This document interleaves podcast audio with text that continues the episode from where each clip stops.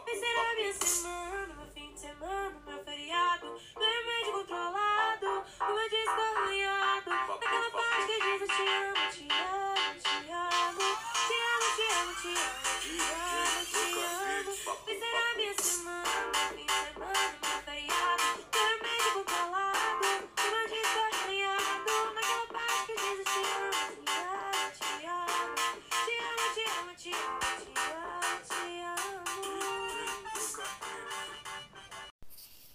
Bom, vamos entrar aqui então na República. Cronologicamente, a República vai de 509 a.C. a 27 anos antes de Cristo. É, dentro da, da República, ela foi proclamada depois que derrubaram o rei Tarquínio, como eu falei no áudio anterior. Depois que eles derrubaram o rei Tarquínio, eles vão se reorganizar politicamente e vão é, fundar a República. República, em latim, significa coisa pública, governo público. Então a ideia era descentralizar o poder que existia na monarquia e possibilitar maior participação política.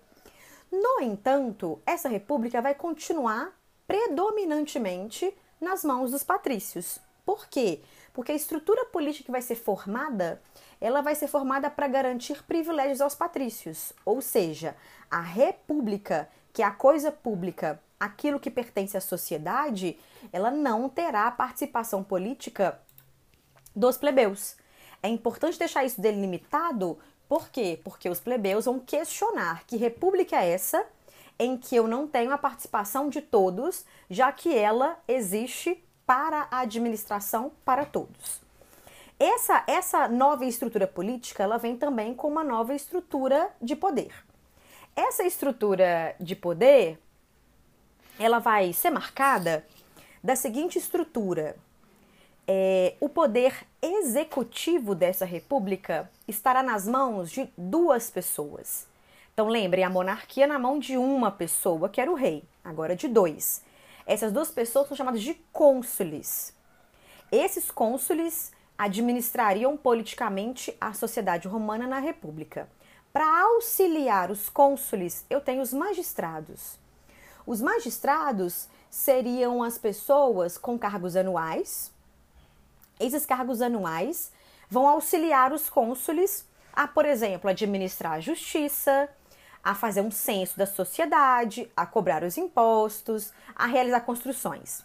Os magistrados, eles tinham cargos específicos. Então, tem nomes muito esquisitos que você não tem que ficar preocupado em decorar, não. Então, por exemplo, o magistrado da justiça tinha o nome de prestore. O que cobrava imposto, questores. O que liderava os sacerdotes, pontífice.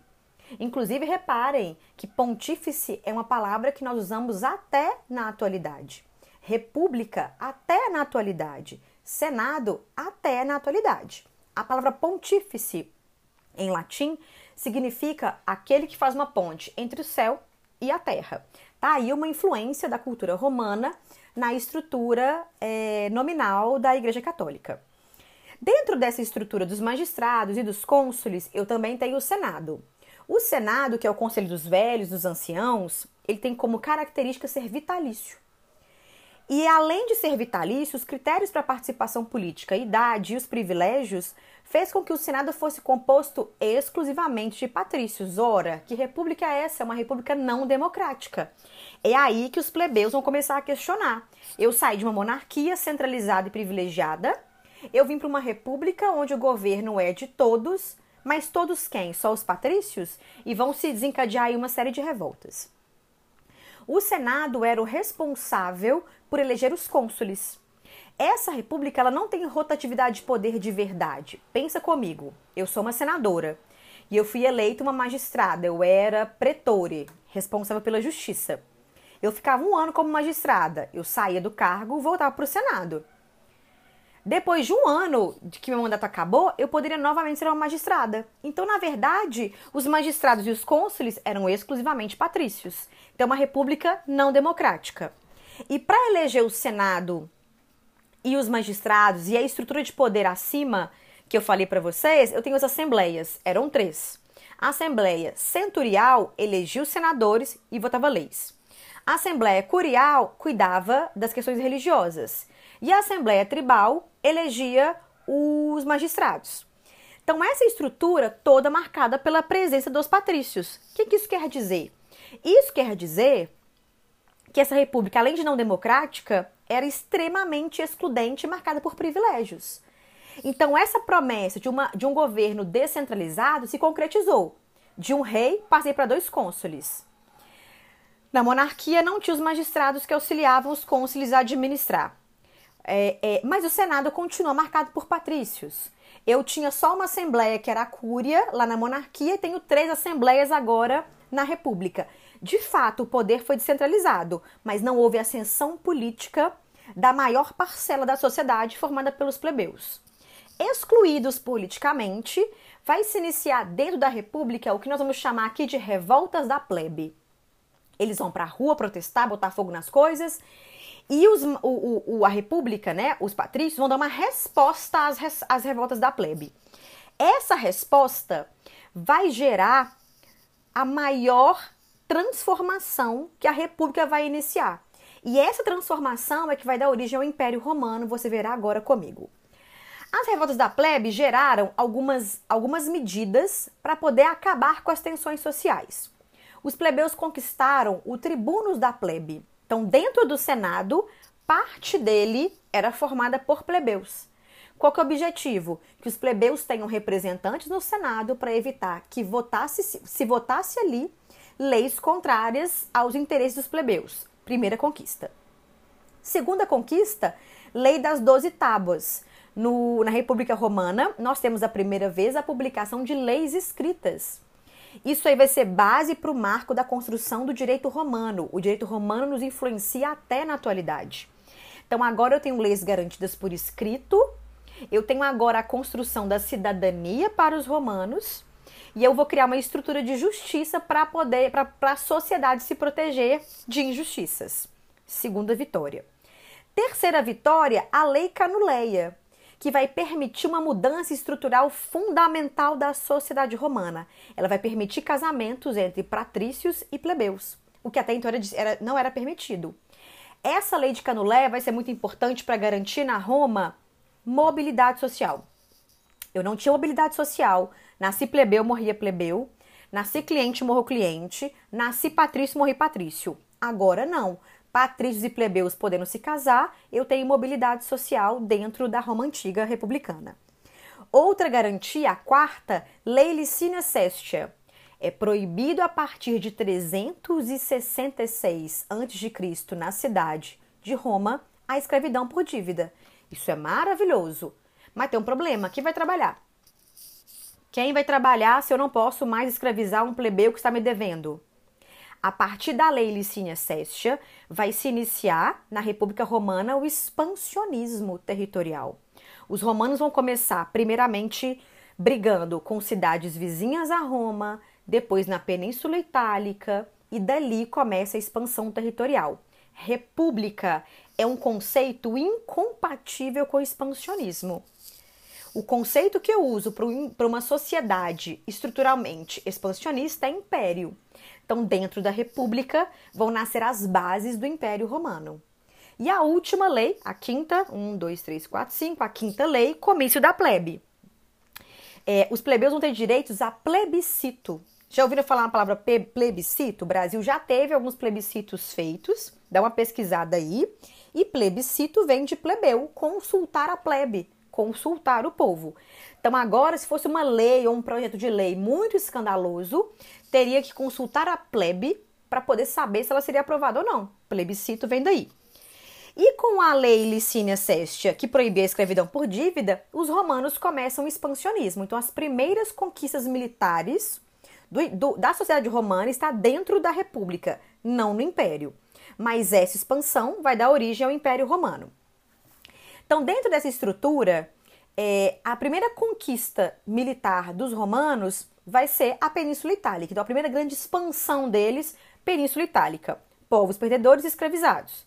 Eu estou criando aqui a estrutura política e econômica do Império Romano: expansionismo, escravidão. Depois da Península Itálica dominada como um todo, eles vão dominar uma cidade muito rica, muito milionária, que ficava no norte da África, era o principal entreposto comercial do mar Mediterrâneo, chamada Cartago. Essa cidade, para ser dominada, é, foram três batalhas. Essas três batalhas, essas três guerras são chamadas de guerras púnicas. Então isso mostra pra gente que era uma cidade muito bem estruturada, mas ao mesmo tempo mostra também que os romanos militarmente já eram significativos. É, essas três guerras púnicas levam a primeira guerra púnica, os romanos dominaram as ilhas de Córcega, Sardenha e Sicília. Depois chegaram no norte da África, sul da Espanha e Cartago é dominada completamente. Sabe quem ajudou Cartago a enfrentar os romanos? O Império Macedônio. Roma vai dominar Grécia não porque eles queriam a Grécia. Eles dominaram a Grécia para se vingar do Império Macedônico que ajudou no domínio, que ajudou os cartaginenses a enfrentarem os romanos. Lembra nas aulas de, de Grécia Antiga que eu falei que primeiro foram os macedônios e depois os romanos que acabaram com a autonomia das polis gregas? Pois é, Roma não tinha pretensão de dominar Grécia, só domina devido ao apoio que o Império Macedônico deu aos cartaginenses ao enfrentarem o Império Romano. Durante essa primeira expansão, Roma não tem um exército profissional. O que é um exército profissional? É aquele cara, aquele soldado que vai receber um salário e vive para o exército. Por que isso é importante? Porque na hora que você não tem um exército profissional, você retira pessoas de outras áreas de trabalho. Essa pessoa não tem experiência bélica e ela desfalca uma área da atividade. Mas na medida em que os romanos foram dominando novas terras e os escravos vão começar a trabalhar para os romanos com mais intensidade, esses caras aqui, que antes eram um exército mais improvisado, vai transformar o exército romano em um exército profissional. Então, os primeiros exércitos romanos que dominaram a Península Itálica toda, o sul da Espanha, o norte da África, em Cartago, eram chamados na época de exércitos de camponeses. E eles eram recrutados quando tinha guerra recebia um pagamento, que era chamado de butim na época, para aquela guerra que ele vai lutar. Depois ele voltava para casa e ia voltar a ser camponês, por exemplo. Só que na medida em que as guerras foram se distanciando cada vez mais da capital romana e eles passavam muitos anos nas batalhas, começou a surgir a necessidade de um exército mais profissional. Então, de camponeses que recebiam pagamento só pela guerra que ele participava Roma vai transformar o seu exército num exército permanente, com salário, e isso vai levar à profissionalização do exército romano. Por isso eles eram tão incríveis nas batalhas. Eram profissionais, tinham treinamento, tinham salário, e por isso se dedicavam exclusivamente às batalhas. Isso é o diferencial do exército romano de outras sociedades.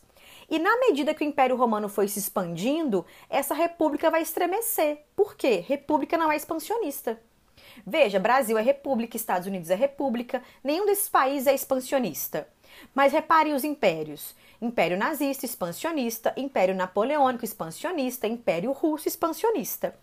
Então, na medida em que os romanos iam dominando outros territórios, a ideia de cidadania que foi forjada lá no Império Romano com as leis para os plebeus e foram e eles ganharam então a cidadania, ela foi ampliada.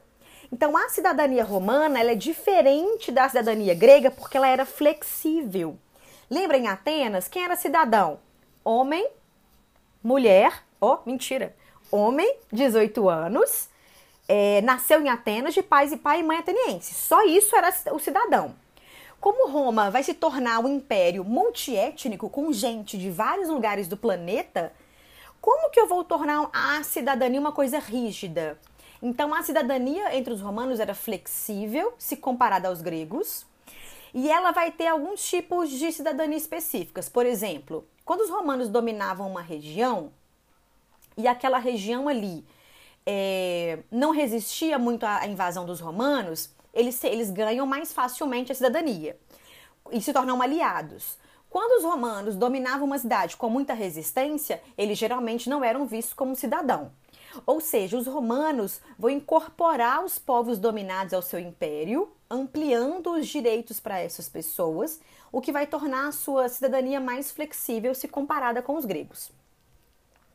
Quando a pessoa era muito rica e ela se aliava ao Império Romano, ela era cidadã total. Então ela podia votar, podia ser votada, participar da estrutura.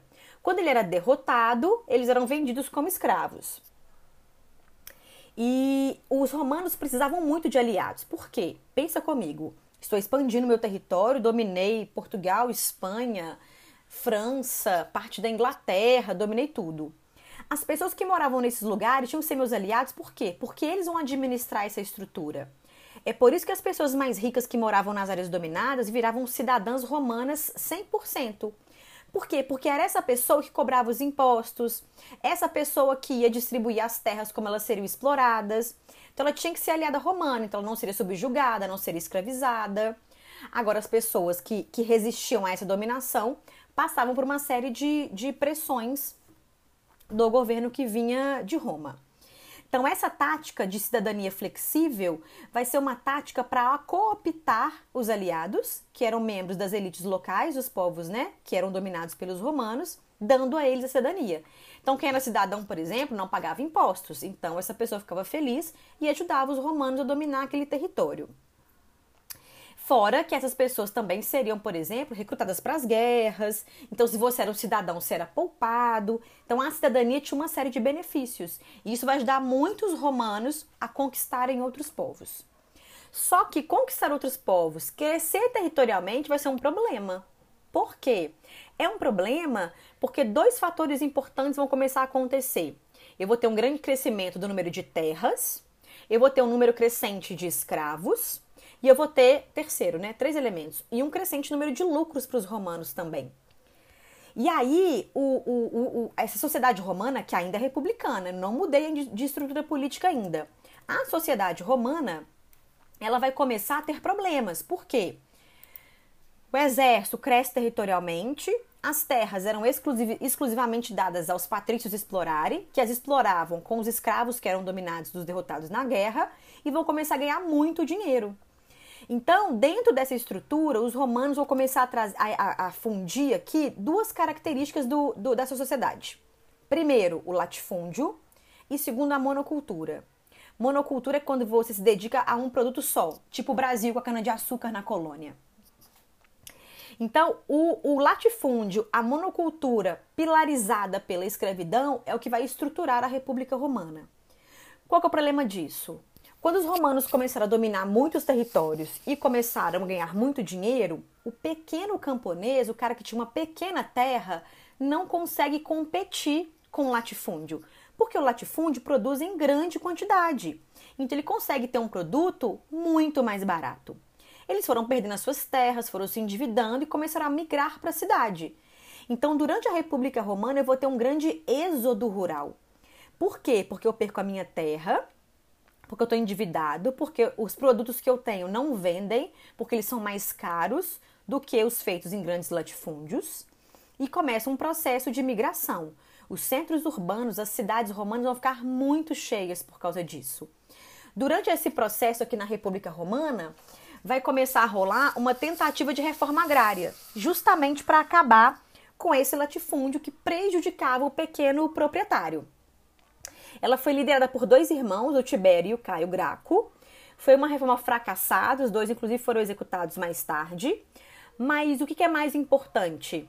Quando essas pessoas começaram a ir para a cidade, eu preciso fazer alguma coisa com elas, porque elas chegam na cidade não tem trabalho. Quem trabalha é os escravos. Então as cidades começam a ficar inchadas e vão começar a ter protestos, manifestações por salário, por trabalho, por comida, por dinheiro. E a República vai, virar, vai, vai vivenciar uma crise social muito grande, que daqui a pouco eu te mostro como ela vai ser solucionada. Por enquanto, fico essa informação. O crescimento territorial da República Romana vai proporcionar escravo, latifúndio, muitos lucros. O latifúndio é, vendia mais produtos com menor preço do que os minifúndios, esses caras perderam suas terras e migraram para a cidade. Na cidade não tem trabalho porque os escravos fazem o trabalho. Temos um problema social para resolver. Ele vai ser resolvido no Império Romano, que eu falo daqui a pouco. Como Roma era, a República Romana é muito expansionista, eu tenho um número de soldados muito grandes. E esses soldados eles vão ser fundamentais no Império Romano porque os primeiros imperadores romanos serão generais do exército. Como é que vai acontecer isso? Expansão crescendo, Quem dava vida na guerra? Quem estava lá lutando, enfrentando os inimigos, morrendo, ficando ferido? Os soldados. Quem liderava os soldados? Os generais. Além de liderar, eles também colocavam a sua vida em risco, eles pagavam esses soldados. Então, os generais romanos eram muito amados pelos soldados. Mas quem administrava a República Romana? Eram os senadores, os patrícios. Esses caras iam para a guerra? Não. Então, a República Romana começou a criar uma contradição. Peraí, eu, soldado, tô aqui há dois anos longe da minha família. Deixa eu ver onde ele vai estar. Tá. Tô aqui na Inglaterra, tentando dominar os bretões aqui, que, nossa senhora, tá foda. Pode falar tá foda? Não. Nossa senhora, tá difícil. O Senado romano lá numa boa, usufruindo de todas as riquezas que eu conquisto. O general aqui comigo sofrendo horrores. Quem que eu apoio? O general ou o Senado? E os generais da, da, da República Romana também pensavam a mesma coisa. Eu tô aqui longe de casa há mais de dois anos, tentando dominar os bretões. Eles são muito bravos, não tem jeito. É, eu, tudo, toda a riqueza que Roma tem sou eu que conquisto com os meus soldados, mas quem tem privilégio?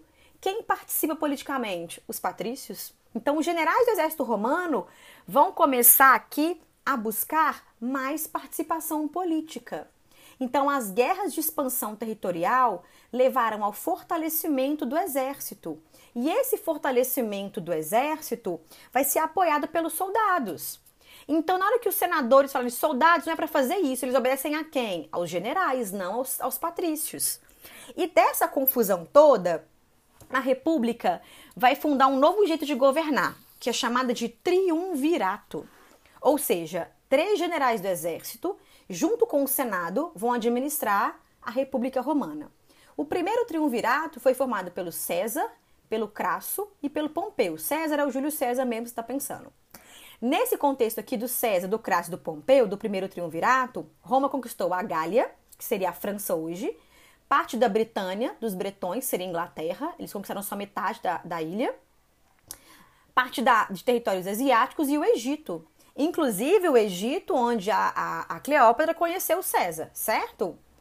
O César, ele era um excelente é, general, a Gália, na região da, da França, era muito difícil de ser dominada e ele conseguiu.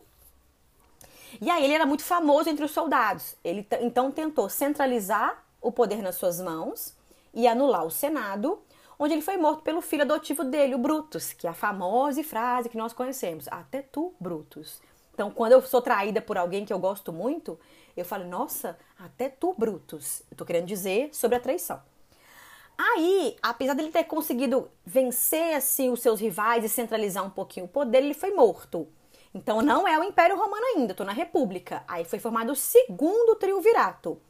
Nesse segundo, quais eram os generais? O Marco Antônio, o Lépido e o Caio Otávio. O Marco Antônio é aquele que a Cleópatra vai se relacionar. Lembra que a Cleópatra se relacionou com César, o Júlio César, né? E o, o Marco Antônio, não, porque ela era mulher sedutora maravilhosa, lá lá. A gente já sabe que ela não era assim. É uma estratégia política de se aliar aos generais do exército romano para que eles, estando no poder, dessem para o Egito mais autonomia. Então ela queria, na verdade, era tentar evitar que o Egito se tornasse uma província do Império Romano. O Marco Antônio e a Cleópatra vão tentar um golpe de Estado.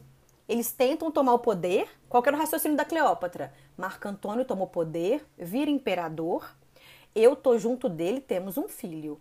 Marco Antônio vai dar o Egito para mim, eu vou governar o Egito com autonomia. Livrei o Egito dos domínios romanos. Deu errado esse golpe. E quem vai conseguir centralizar o poder vai ser o Caio Otávio, que era o terceiro aí do triunvirato. O Lépido foi para uma guerra e tal, então o Lépido é neutro, não faz diferença.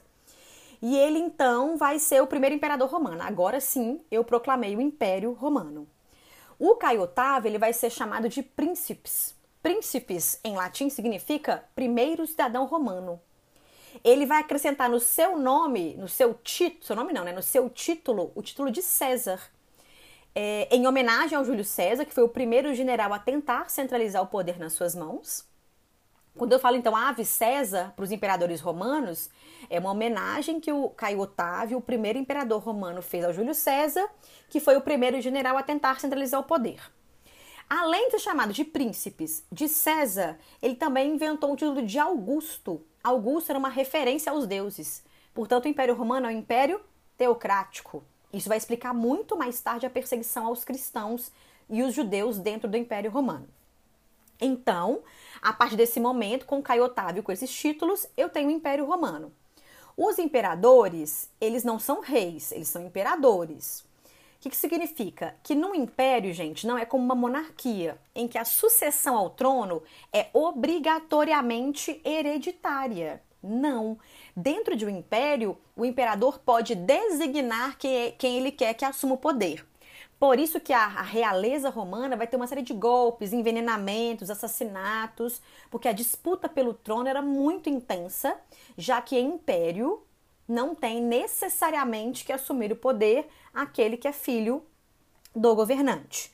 Finalizei república, proclamei o império. No próximo áudio eu entro em império romano, alto império.